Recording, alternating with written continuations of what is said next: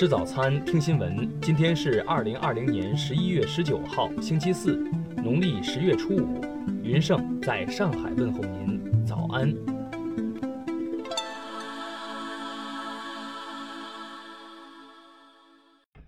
首先来关注头条消息。十一月十八号，国台办发言人朱凤莲答记者问，有记者提问称，据报道，大陆有关方面正在研究制定台独顽固分子清单。精准打击岛内外台独势力，请问国台办能否予以证实？朱凤莲指出，台独分裂势力及其活动是台海地区和平稳定的最大威胁，是两岸关系和平发展的最大障碍。极少数台独顽固分子公然挑衅国家主权和领土完整的行径，绝不能容忍，对他们及其金主等主要支持者依法予以打击。目的是维护台海和平稳定和两岸同胞的切身利益，广大台湾同胞合法权益将得到充分保障。朱凤莲强调，台独是一条走不通的死路，只会给台湾同胞带来灾难。两岸统一是不可阻挡的大事，一切执迷不悟、顽抗到底的台独分子都必将受到人民的谴责和历史的惩罚。听新闻早餐知天下大事。下面来关注国内新闻。就第三届促进宗教自由部长级会议上，台湾方面视频发言一事，外交部表示，台湾是中国不可分割的一部分，奉劝有关国家不要为台独分裂势力提供舞台。国家发改委十七号介绍，面对疫情冲击，共建“一带一路”合作呈现十足韧性。截至目前，我国已与一百三十八个国家、三十一个国际组织签署二百零一份共建“一带一路”合作文件。为简化在港澳台学习人士办事程序，便利在港澳台学习人员在内地工作和生活，教育部决定取消在港澳地区学习证明、大陆居民在台湾地区学习证明。外汇交易中心十八号数据显示。人民币对美元中间价较上日调升一百六十九点，至六点五五九三，中间价升值至二零一八年六月二十七号以来最高。水利部近日介绍，截至今年十月，涉嫌违法违规的两千四百四十一个长江干流岸线利用项目，已整治完成百分之九十八点八，侵占长江岸线的行为得到有效遏制。中国团队十七号在《柳叶刀》上发表报告说，疫苗克尔来福的临床试验结果显示，这一候选疫苗安全，并能在健康志愿者身上诱导产生免疫应答。经过近两年建设，我国首个深空天线组阵系统在喀什深空站建成并完成各项调试测试工作，于近日正式启用后，投入到天问一号、嫦娥四号测控任务中。四川省人民政府十七号批准凉山州七县退出贫困县序列，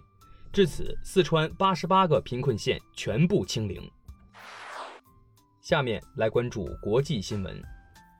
美国代理国防部长十七号宣布，驻阿富汗和伊拉克美军人数将在明年一月中旬前分别缩减至约两千五百人。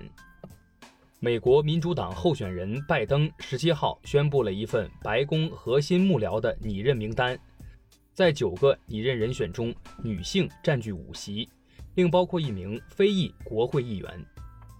金砖国家领导人第十二次会晤十七号举行，并发表莫斯科宣言，宣言重申坚持多边主义和多边贸易。并表示支持全球合作，加速开发、生产、公平获取新冠肺炎防控新工具倡议。十七号，美国、印度、澳大利亚的海军和日本海上自卫队在印度洋开始了第二阶段马拉巴尔联合军演，演习时间为四天。巴勒斯坦总理十七号晚发表声明宣布，决定与以色列恢复中断六个月的双边安保和民事合作。日本财务省十八号报告称，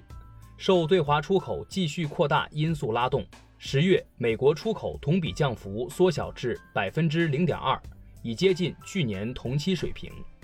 欧佩克与非欧佩克产油国部长级联合监督委员会十七号召开会议，强调相关产油国在面对新冠疫情反弹时需保持警惕、积极准备，在必要时根据市场需求采取行动。联合国十七号启动环境与个人卫生基金项目。据介绍，这一项目对维护人的尊严以及改善贫困国家卫生条件意义重大。下面来关注社会民生新闻。福州市疾控中心十八号发布通告称，发现某冷库两份进口冷冻鲳鱼外包装新冠病毒核酸检测阳性，目前该批进口冻品未流入终端消费市场。针对网传山东郯城县一派出所长在村民家门口撒钱一事，当地纪委监委经初核，原所长吴某某涉嫌违纪违法，后续将对其立案审查调查。上海警方近日查处一起多次违规释放无人机、扰乱公共秩序案件，嫌嫌疑人陈某被行政拘留十日，并被处罚款五百元。广西南宁市公安局十八号集中销毁总重量共五百一十五点九九七公斤，案值约九千三百多万元人民币的毒品。这是二零一四到二零一六年南宁各级禁毒部门入库保存并已结案的全部库存毒品。昨日，辽宁残疾按摩师于海义刺死强行入室者一案公开宣判，法院一审认定于海义防卫过当，犯故意伤害罪。判处有期徒刑四年。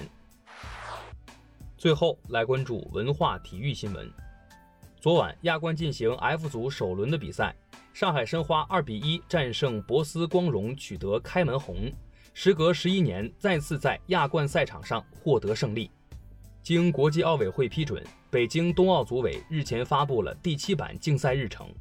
根据日程，北京冬奥会共有十九个比赛日。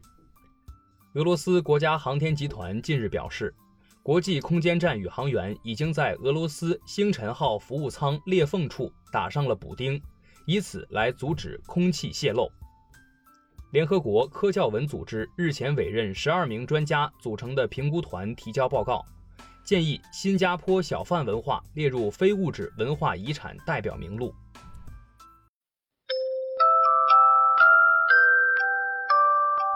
以上就是今天新闻早餐的全部内容，咱们明天不见不散。